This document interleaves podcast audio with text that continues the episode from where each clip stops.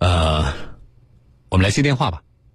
啊，是无锡的啊一位听众朋友的电话。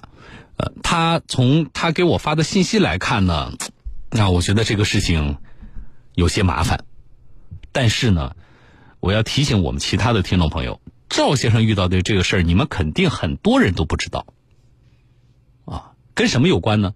跟购买那个法拍房，就是法院拍卖的房屋有关。老听众知道，咱们处理过好多起这样的纠纷，对吧？我们来听听他怎么说啊，赵先生您好。哎，你好，小东老师。哎，你好，您先告诉大家什么时候啊，在无锡的哪个法院拍的房子？嗯，我这边是二零一九年在二月十二号十二号左右，在那个无锡市梁溪区人民法院在淘宝上做了一个司法拍卖。嗯。拍了一个房子，这个房子呢是在也，它属于也属于无锡市梁溪区的下面一个房子。嗯。是一个是一个那个。就是住房，就是正常的住宅、居家的房呃，住宅的房子，对，嗯嗯，多少钱？呃，当时司法拍卖上面是属于三派三派阶段的，就是属于变卖阶段的啊，就是一二拍是没有人拍流拍了，对吧？流拍的，对对对，嗯，当时三拍的话是八十二万。那这房子，嗯，我我这个我是多说一句啊，了解一下，嗯，这房子比正常市场价可能会便宜多少？嗯，当时他在那个拍卖上面有个评估价，评估价当时写的是一百三十万左右，哦，一百二三十万。如果这样的话，其实还挺可观的。一百二十万左右啊，还挺可观的。咱们四八十多万，八十出头拿到了啊。对对对，好，是的。这是一九年二月的事情。现在这个房子呢，已经过户到你名下了吗？嗯，十二月。在二月十二号，我们就是成交了，就是拍卖成功了。然后当在十四号，我们去办了产权的手续，也到法院拿了一个执行通知书。嗯，凭法院的一些手续，到无锡市房产中心办了不动产权证。啊，就是其实已经过户到你的名下了。对，产权证在一九年就过户到我们到。那么从法律上来说，现在这已经是您个人的财产了。对对对啊，应该是这样说。对，那找我们遇到什么样的麻烦了呢？嗯，现在是这样，产权证现在是我们在我们下面，但是房子里面一直有人在居住在里面，我们就是没办法住进去。就实际上你根本没有拿到这个房子，对吧？对对对，我只是法律上我拿到了这个房子的产权，但是我没有实际没有办法实际居住。里面住的什么人？嗯，刚开始我们也不太清楚这个具体是什么人在里面。当时因为我们在拍卖的时候呢，他只是写了一个原房东居住在里面。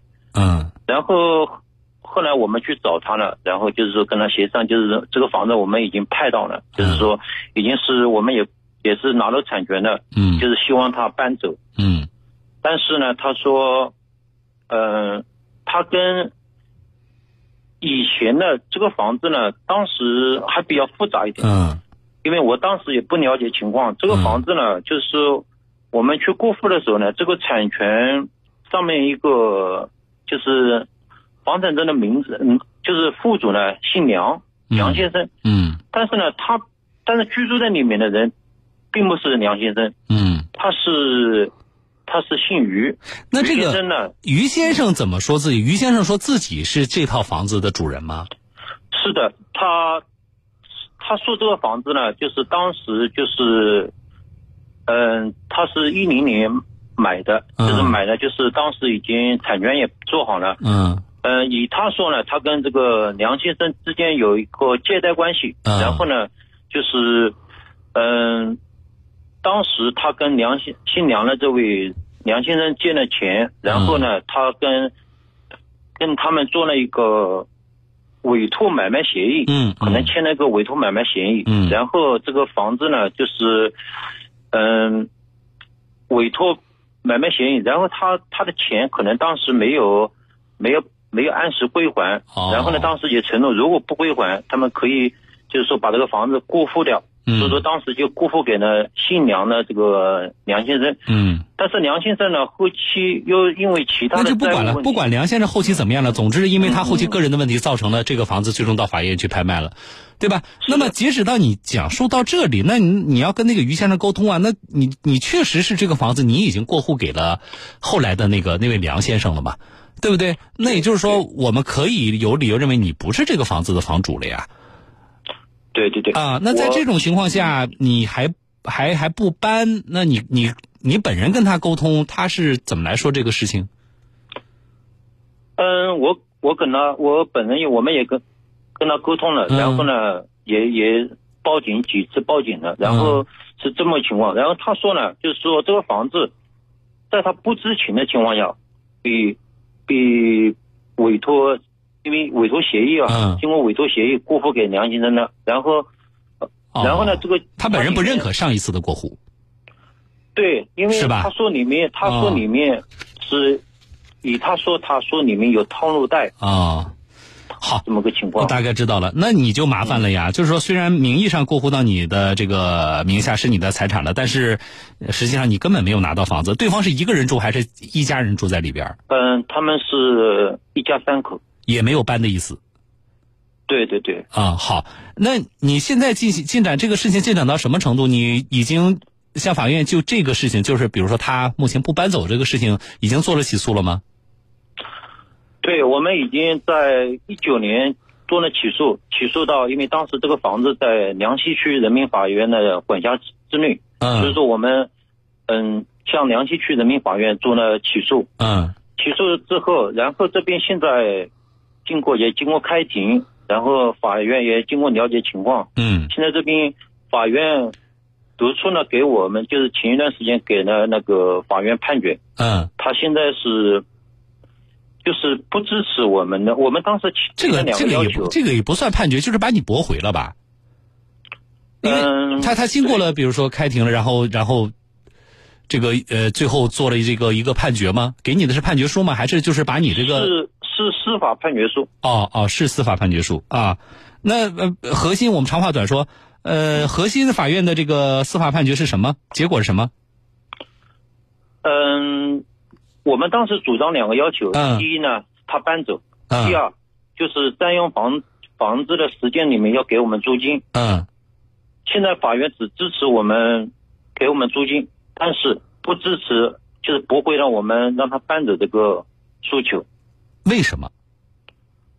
嗯，我看了一下，它里面只它里面三，他认为有三点，就是说，就是说来来支持他这个理由。嗯。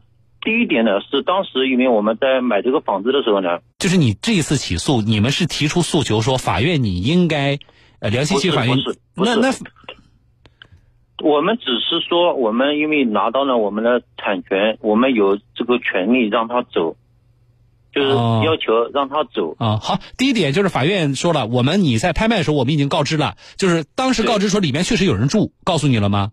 对，嗯，啊，并且说了不负责清场，是吧？对。对对对对，好，这是第一点啊。第二点呢？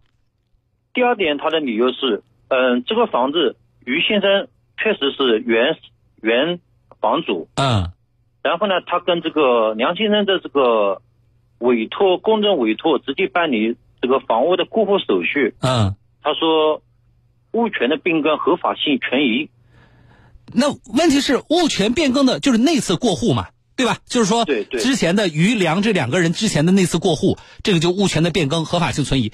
关键是这个物权变更合法性存疑，在你拍卖房子的时候，你知道吗？我当然不知道。不，法院有明示吗？没有，没有啊。好，这是第二个问题。第三点是什么？第三点是，经他们查了，于先生在无锡暂时没有房产啊，所以说对于呃对于这个他的一一些。呃，居住权利的进行一些适当的保护啊。好了，好了，我大概知道。然后你现在不知道该怎么办了。现在我们首先对这个判决，我我我也想不明白，这是第一点。嗯。第二点呢，我们肯定还是要上诉的，嗯，说还是经过正规的，嗯啊，那肯定了，正规的渠道进行上诉啊。我我找个律师啊，因为这个是确实是比较专业啊。然后律师的建议呢，供你参考。好的，好不好啊？来，听众朋友，大家也都听了我们这个听众赵先生描述的这个过程。微信上很多人发信息给我，就大家有一脑袋的问号，有很多疑问不理解啊。我们听听律师怎么说。来连线的是北京盈科南京律师事务所的张赛律师，张律师你好。主持人好，微信朋友们下午好。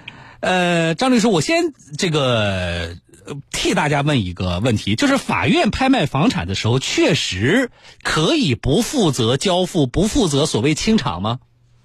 可以在这个拍卖的公示里面说明啊，这个购买房屋之后，法院去不负责。但是这个如果说已经说明了，嗯，那么买受人又自愿接受，嗯，可能这个法拍房购买之后存在了这样或者那样的风险。那么就没有问题，那么一定要明确说明，保证这个买受人的一个知情权。就这个可能跟大家日常的理解不一样，大家觉得既然你是卖东西的，你把这个房房子要卖给我，对吧？那么就意味着什么呢？就意味着说，那你应该卖给我一个完好的东西。结果呢？你卖给我这个东西，我们遇到过不能办那个产权证的有，对吧？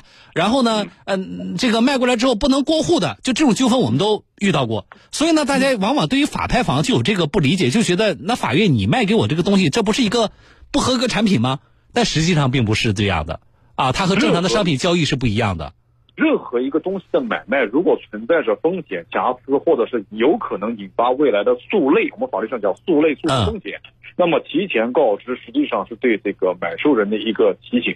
那么买受人如果说觉得房拍方价格比较便宜，自己买比较实惠，又觉得自己能够这个能够接受未来可能存在的一种诉讼风险，自己能够解决得了，那么是没有问题啊，属于叫负担风险这种情况。好，但是那么我们回到这个个案里边啊，现在呢，我们赵先生呢，呃，过户了，刚才你也听到了。法院呢，他也起诉了，但是法院呢，呃，刚才他说了三点理由，啊，并不支持他要他的诉求，就是让原所谓那个原房主搬离。您怎么首先怎么看这个法院目前的这个判决结果？因为这个目前我没有看到这个判决书的原文啊，载明这个判决的理由，但是我觉得至少这位先生陈述啊，法院支持了一个诉讼请求，就是说要求这个对方。房屋的实际居住使用人支付这个房屋的占用使用费，嗯，但是支付占用使用费的前提必然是法院认定房屋是属于咱们原告方的，嗯，那么属于原告方的情况下，如果支持他的请求，却又对于原告方所有权全有里面要求对方返还房屋的诉请不予支持，嗯，我个人认为本质上这两个这个判决结果本身就是矛盾的，啊，哦，另外呢，从对另外呢从这个判决认定上说，这个考虑到这个先生讲的一个因素，比如像这个。可能存在的叫物权变动的瑕疵，嗯，但是我个人认为，在这个案件中，法院这样审理可能有点超出这个审理范围了。为什么？因为第一，没有没有相关的人员诉请这个物权变动是否存在瑕疵；第二，关于是否事情存在瑕疵的问题，需要另案进行查明。嗯啊，第三个，一般情况下，在没有其他事实予以佐证的情况下，判决书里不能采用这种可能存在某种问题。然后就拒绝原告的诉讼请求，毕竟这里说理存在问题啊。当然，我们分析的前提是，就是因为我没有看到判决书原文啊。我们分析的前提是刚才的这个这个这个呃赵先生的描述啊。但是如果确实是，如果说这个瑕疵呃上一次的物权变更是否存在瑕疵，这个基本事实我们都不能够确定的话，是的。那么我们怎么能够拿这个不确定的这个情况来来来做一个判决，做一个决定？是的。这里其实就是说理，我个人认为是存疑的啊。还有一点问题是在于考虑到这个所谓被告方唯一这个住房的问题。嗯，这点其实在我们国家相关的这个执行规定里已经有所突破啊。过去可能考虑到被执行人唯一一套房产，这个可能考虑他的居住问题，可能就没法执行。嗯，但是现阶段已经有新规啊，哪怕只有一套房产。在保留相应租金权益的情况下，是可以被执行的。所以我个人认为，第三点，如果法院这样去写，可能说服性不是太强。好，那我就追问一个问题，我特别关心第三点啊，就是我们我们处理过几个案例了啊，这个我们此前有的案例也跟您这个向您请教过相关法律问题，他不搬，我都买了。房子了，对不对？过户也过了，我钱都付了，他不搬，他不搬的其中最重要的理由就是他没有地方去了，因为他没有其他房产了，啊。那么我们看到各地的法院其实是在强强制执行阶段是有不同的做法的，就是在现行的这个我们目前的法律条件下，一般这种情况可怎么处理？我们就这样做一个，他没有地方去了，因为他没有其他房产了，啊，那么我们看到各地的法院其实是在强强制执行阶段是有不同的做法的，就是在现行的这个我们目前的法律条件下，一般这种情况可怎么处理？我们就这样做一个举例吧。如果对于一般情况下的房产，如果只有唯一套，一般情况下执行部门的做出决定就是留有部分租金之后，嗯啊，供他可以到外面去租房子使用，那么摆脱这一段时间的这个生活上的困难。嗯，但是这绝对不能说是一刀切的认为就可以对抗咱们房屋的原权利人。嗯，那如果我举个例子，如果说这套房产对于原权利人而言也是唯一一套住房，对，那么在两者之间进行选择，那显然一碗水要端平的话。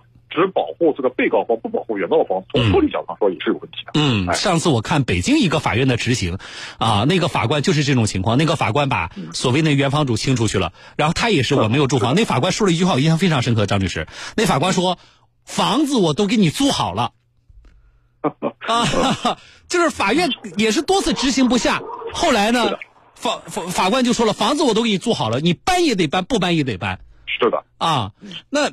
你看，以上其实我们确实是听您这么说，我觉得我的疑问更大了。是的啊，那现阶段的赵先生怎么办？您有什么建议给他？我觉得现阶段因为一审判决已经下达，刚才这位先生也说了，他可能要正常进行继续的维权，嗯，那么就要掌握一个上诉期十五天，然后上诉。哎，这是一个。另外就是他的这个诉求，我特别是结合一审的这个判决之后啊，法院方面的一些立场。那么他接下来在比如说我们提提提交这个法院，我具体的诉求啊，我是不是要做一些调整啊？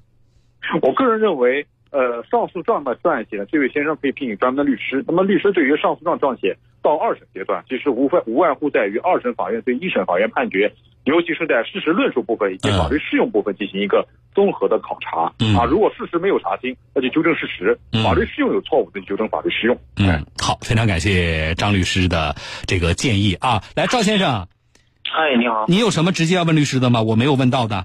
呃，张律师你好，我其实我也，呃，我们律师我有些地方也跟他沟通了，我们就也觉得这个判决有点匪夷所思，所以说我们这边还是还是。上诉吧，然后看看后面后面什么情况。我们现在也只能上诉了。嗯，是的。那你这样，如果有什么需要的话，就是你可以跟我们编辑联系，好不好？然后呢，好的。后续呢，就是有什么重要的进展，我们也跟踪一段时间啊，看看你们后续的这个，如果是上诉的话，情况怎么样，好不好？好的，谢谢小老总啊，不谢不谢啊，也非常感谢张律师。我觉得张律师，你这么一说，大家对于这个相对来讲对大多数陌生的法拍房啊里边可能存在的一些这个认识上的误区，大家明白了。另外呢，我觉得整个对于这个法律程序，大家也掌握了啊。谢谢张律师，张先生，我也跟你说再见啊。